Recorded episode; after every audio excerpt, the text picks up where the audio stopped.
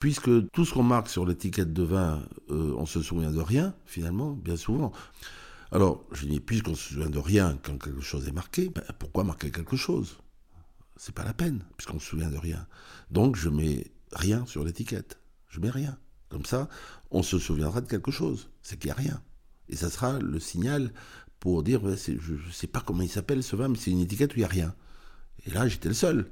Donc, je vendais le vin. Je crois qu'il existe, pour tous les vignerons français, des opportunités de croissance encore insoupçonnées. Accompagner les vignerons ambitieux pour relever les défis de demain et leur permettre d'augmenter leur chiffre d'affaires, c'est la mission que nous nous sommes fixés à l'agence Georges. Dans ce podcast, nous décryptons les méthodes marketing, de communication et de vente d'aujourd'hui qui vous rapprocheront de vos consommateurs cibles et assureront votre succès. Je suis Juliette Bory, fondatrice de l'agence Georges, et voici notre podcast. Aujourd'hui, nous sommes avec François Delinéris, euh, ancien propriétaire du Château Soutard, grand cru classé de Saint-Émilion, propriétaire pendant 30 ans d'un endroit merveilleux à Saint-Émilion qui était l'envers du décor et de plusieurs marques de vin que tu avais euh, créées, euh, notamment grâce à des vignes en production qui se situaient en entre-deux-mers. Alors bonjour François. Bonjour. Je suis ravie de t'avoir euh, avec nous sur ce podcast de l'agent Georges. Euh, j'aimerais aujourd'hui que tu puisses nous parler de ton expérience à l'envers du décor, puisque euh, c'est un lieu un peu magique que tu avais créé, imaginé pour Saint-Émilion, que tu as dirigé pendant 30 années. Et pendant ces 30 ans, tu as été donc au contact quotidien de tous ces consommateurs de vin. Et j'aimerais que tu nous en parles et que tu nous dises comment est-ce que, à l'envers du décor, tu t'adaptais aux demandes euh, et aux évolutions Tout d'abord, il faut dire que cette aventure de l'envers du décor euh, se passait à Saint-Émilion. C'était pas un choix. J'étais de Saint-Émilion. J'étais à l'école maternelle de Saint-Émilion et ma grand-mère avait des bâtiments qu'elle avait achetés, dont on avait hérité. Donc voilà, il y avait un endroit qui était désigné euh, par euh, ma vie euh, implantée là-bas. Je travaillais à l'époque au Château Soutard, donc propriété familiale, depuis plus de dix ans. Et donc je m'apercevais qu'il y avait une évolution dans la façon de vivre, une évolution aussi dans les visiteurs à Saint-Émilion, beaucoup plus d'étrangers, de gens de passage qui recherchaient euh, un endroit pour découvrir les vins, etc. Et à l'époque, euh, il y avait des restaurants qui existaient sur un schéma très classique, euh, d'horaire, un menu, des bouteilles entières, etc. Pas de vin ouvert. J'avais aussi beaucoup d'amis proches d'autres régions viticoles. J'avais envie de, de, voir leur vin à la carte, faire découvrir leur vin que les gens ne connaissaient pas encore à Bordeaux. Voilà, et donc à partir de là est né un projet de faire un lieu ouvert à tous, euh, à des horaires euh, en décalage par rapport au restaurant, euh, un lieu où on pouvait prendre une assiette, on pouvait prendre des verres de vin protégés par azote, donc c'était très nouveau, très intrigant pour tout le monde, ces appareils de protection pour éviter l'oxydation. Voilà, donc c'est parti comme ça. L'envers du décor, c'était un besoin personnel d'avoir un lieu de vie et un lieu de rencontre. Il faut dire que euh, Château Souzard ne travaillait pas avec euh, le négoce de Bordeaux à l'époque.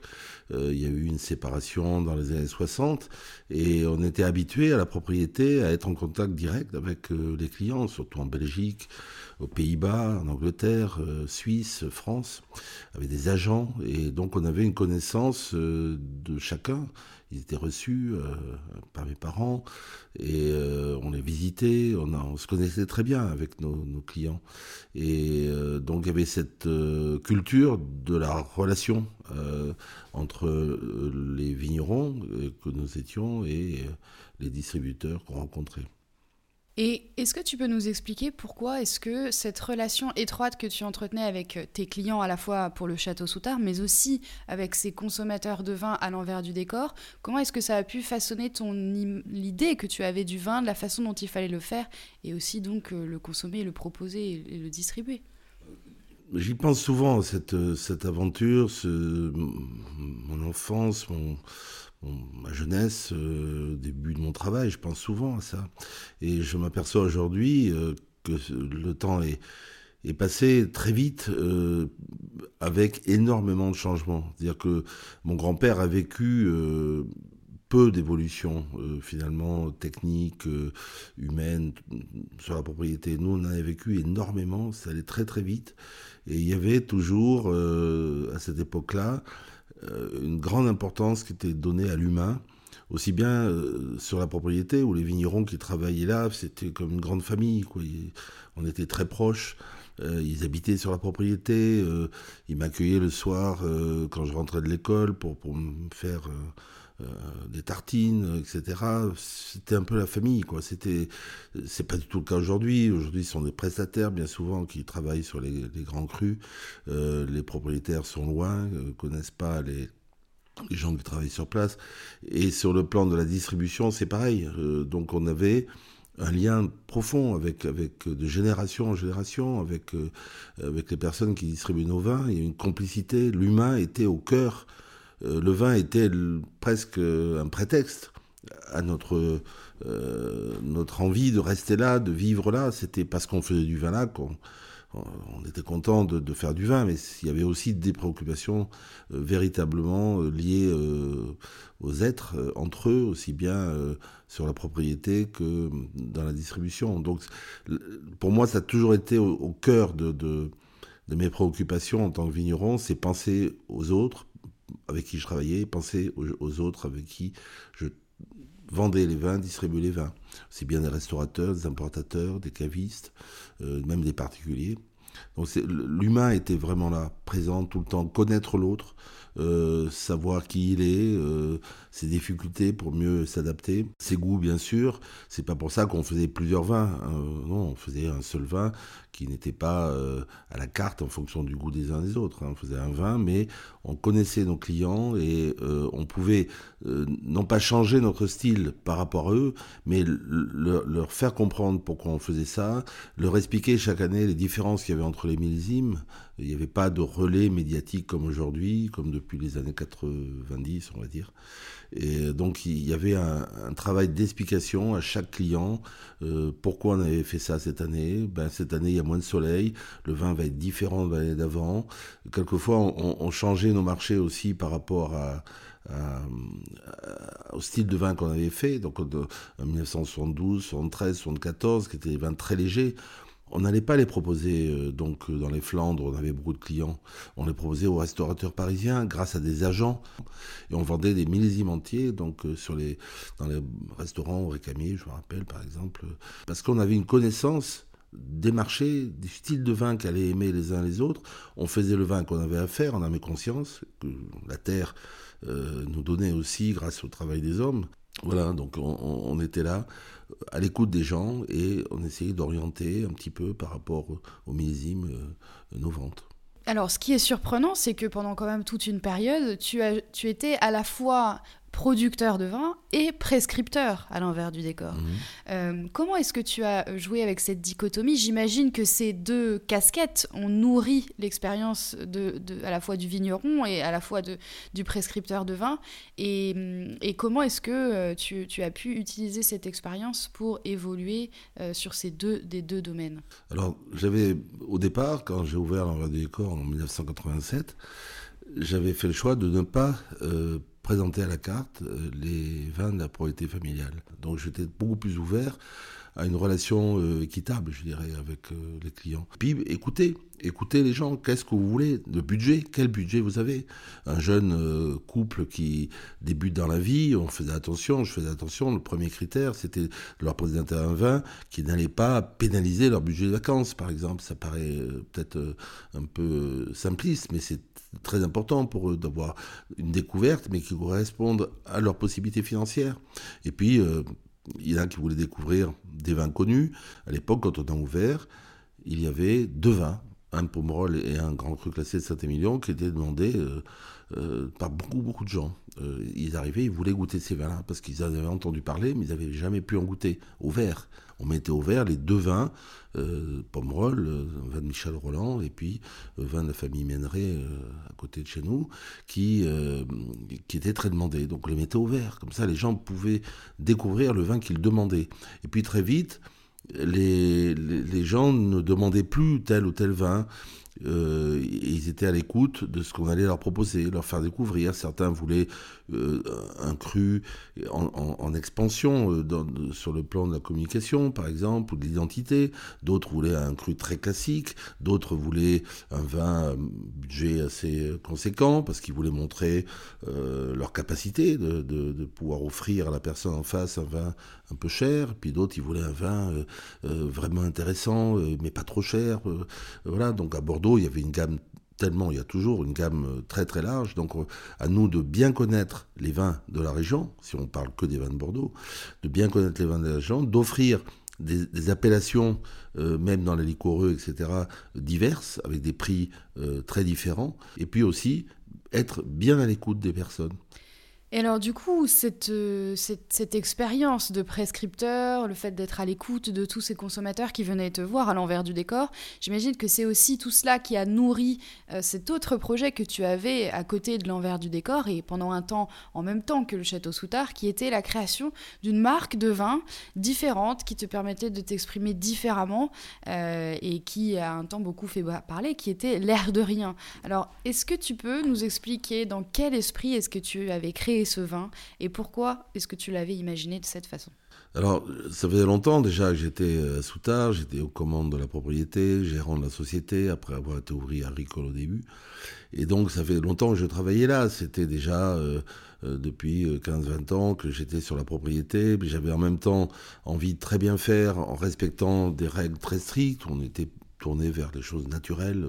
Et euh, en même temps, je, voyais beaucoup de monde, je goûtais beaucoup d'autres vins, d'autres régions.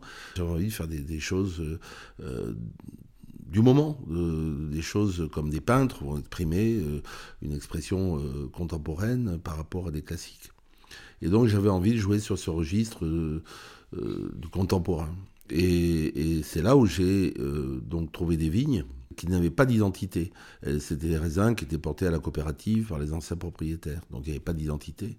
Il y avait un nom de famille qui était Bordeaux euh, sur l'étiquette, mais moi je voulais mettre un prénom et dire que euh, dans cette famille de Bordeaux, j'avais envie de faire des choix techniques, donc et, et, puis des choix aussi, bien sûr qualitatifs, des choix commerciaux qui soient adaptés à tous ces gens que je rencontrais et apporter un complément à l'existant. Toujours pareil, l'envers du décor n'est pas le premier restaurant, c'était pas un restaurant, c'était un bar à vin, mais c'était pas le premier restaurant bar à vin ou bar à vin restaurant à Saint-Émilion. Il y avait déjà d'autres qui existaient, donc j'apportais un complément à l'existant.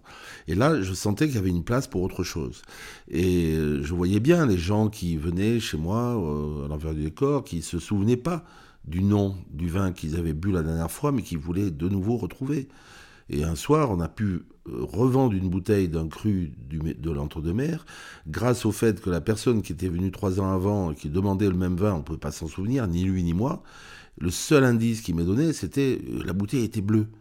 il y avait une seule bouteille bleue euh, que, l'on avait à la carte. Et donc ce soir-là, j'ai revendu le même vin dans notre millésime de ce propriétaire. Donc le client, il était hyper heureux on avait retrouvé le vin qu'il avait bu trois ans avant, et il le retrouvait là, grâce à la bouteille bleue, parce que le nom il avait oublié, et puis moi je ne pouvais pas me souvenir euh, pendant des années de tout ce que les gens avaient bu euh, trois ans avant, etc.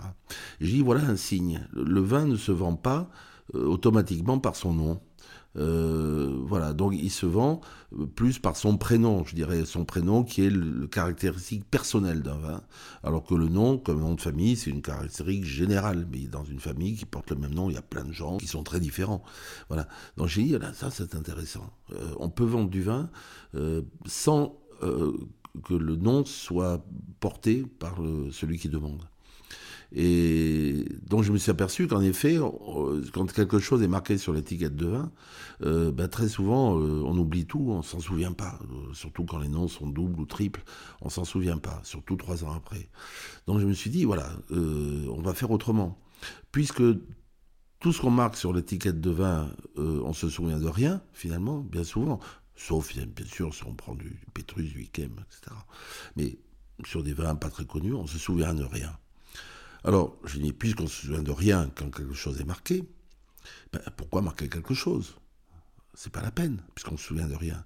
Donc, je mets rien sur l'étiquette. Je mets rien. Comme ça, on se souviendra de quelque chose. C'est qu'il n'y a rien. Et ça sera le signal pour dire, je ne sais pas comment il s'appelle ce vin, mais c'est une étiquette où il n'y a rien. Et là, j'étais le seul. Donc, je vendais le vin. Et donc, il fallait bien que je protège rien, comme toute marque. Euh, ce qui est complètement différent de ne rien protéger. Hein. Donc il fallait que je protège rien pour pas qu'on me prenne rien. Rien qui était tout ce qu'il y avait sur l'étiquette. Parce que si on prend rien, je perds tout, puisque rien est tout ce qu'il y a sur l'étiquette. Donc il fallait protéger rien. Donc j'ai mis le R de registre sur l'étiquette. Et tout d'un coup, il n'y avait plus rien sur l'étiquette. Il y avait l'air de rien. Et donc j'ai appelé le vin l'air de rien.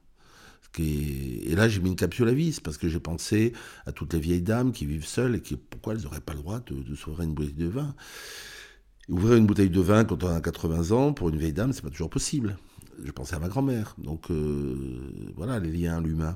Je pensais aux traiteurs qui ont des soucis pour euh, euh, trouver le sommelier. Donc là, au moins, il n'y avait aucun risque de vin bouchonné. Je pensais à tous ces gens qui partent à la pêche, à randonnée, qui n'ont pas de tire-bouchon. et j'ai appris, par toi d'ailleurs, Juliette, qu'au Japon, il y a très peu de gens qui ont de tire-bouchon. Donc ça va. Voilà. Après, on fait des rencontres autour de, quelque chose. Et les gens disent, oui, mais la capsule à vis euh, c'est réservé aux vins bas de gamme, etc. Donc il y avait beaucoup d'a priori. Et euh, moi je dis voilà, moi je veux que quelqu'un qui m'achète une bouteille de vin euh, puisse être sûr de la boire, cette bouteille de vin. Et non pas à cause d'un choix technique que j'ai fait, voulant bien faire en mettant un bouchon, la personne achète une bouteille, le soir il la boit chez des amis, elle est bouchonnée, il la met dans l'évier. Et je me sens responsable, parce que je sais qu'aujourd'hui il y a des techniques qui empêchent de mettre cette bouteille dans l'évier en mettant des capsules à vis.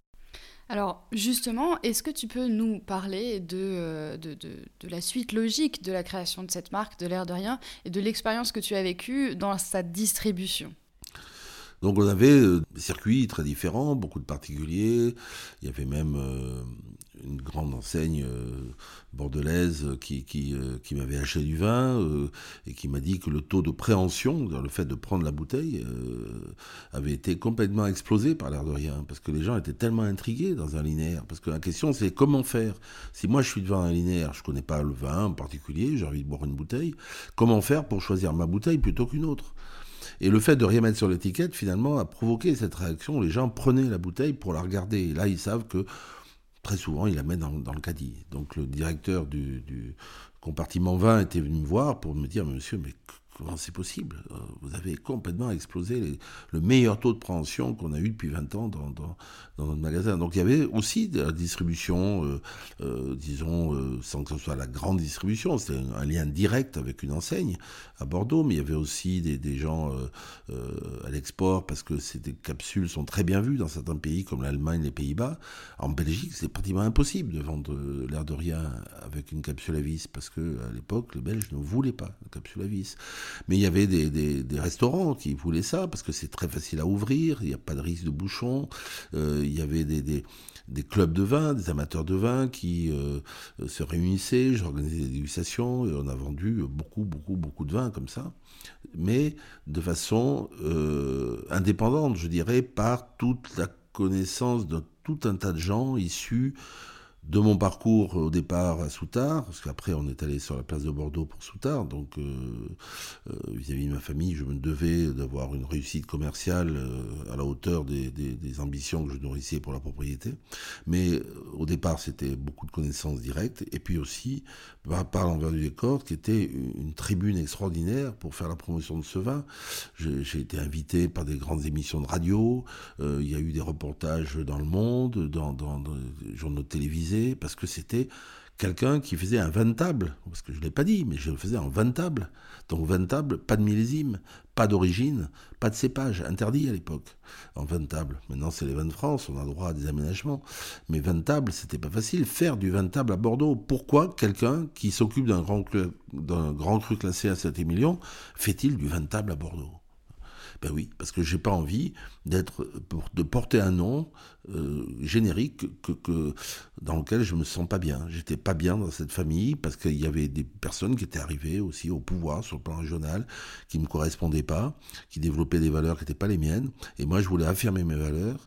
Et le seul moyen que j'avais de les affirmer, c'est de, de qu'il y ait un prénom. Et à partir de ce prénom-là, eh ben, il fallait que je diffuse par moi-même euh, les vins. C'est un gros travail. J'étais consacré à ce travail de, soutard, de la propriété familiale. Il fallait que ce soit très rigoureux, de euh, mes vins personnels où c'était très rigoureux mais beaucoup plus ludique, et puis de ce lieu euh, qui était l'envers du décor, je dis était, qui était l'envers du décor et qui euh, est devenu une marque finalement, elle aussi, sans que je, je le sache, sans que j'en prenne conscience, une marque où les gens venaient à l'envers du décor parce qu'ils avaient un projet euh, de passer une soirée d'un certain type ou d'une autre intime ou, ludique ou faire connaissance avec des gens, découvrir des vins euh, d'autres régions, etc. on pouvait répondre. Et j'étais là midi et soir, 7 sur 7. Qui aujourd'hui accepte de faire ce travail midi et soir, 7 sur 7 je l'ai fait un grand nombre d'années jusqu'au jour où j'ai dit voilà, je crois que ça y est, je suis arrivé au bout de ce chemin-là. Et euh, mon voisin, Étoilé Michelin, Relais Château, euh, me propose euh, de reprendre mon établissement. Et ça a été pour moi une conclusion formidable, d'une part parce que j'étais arrivé un petit peu au bout, j'avais encore des, projets, mais au bout d'une histoire, et j'étais pressenti pour être repris par quelque chose de très prestigieux. Donc c'était quand même assez agréable pour moi d'avoir cette reconnaissance. Et je, suis parti dans une autre aventure qui n'a rien à voir avec le vin, ni la gastronomie, qui est le monde de l'art contemporain. Voilà, ça m'a ouvert d'autres portes, grâce au vin, grâce à l'envers du décor. Merci François. Je crois en effet que chacun euh, d'entre nous se souvient de, moments euh, certainement forts en émotion qu'on a pu vivre euh, chez toi, moi tout particulièrement en tout cas. Donc merci. Merci d'avoir été avec nous, merci pour ton temps et d'avoir répondu à nos questions avec franchise comme toujours. Ah, merci d'être venu me voir sur mon île, un peu décalée maintenant du monde du vin à Bordeaux. Ça fait toujours plaisir de savoir que, que des gens n'oublient pas. Vous souhaitez aller plus loin? Réservez votre session stratégique gratuite durant laquelle vous recevrez nos conseils et recommandations personnalisées pour vous aider à développer votre chiffre d'affaires. Rendez-vous sur le site agence-georges.fr et cliquez sur le bouton Prendre rendez-vous. J'espère que vous avez aimé ce podcast. Si tel est le cas, abonnez-vous pour que je puisse vous partager d'autres stratégies pour atteindre vos objectifs et laissez-moi 5 étoiles, cela me ferait vraiment plaisir. À très vite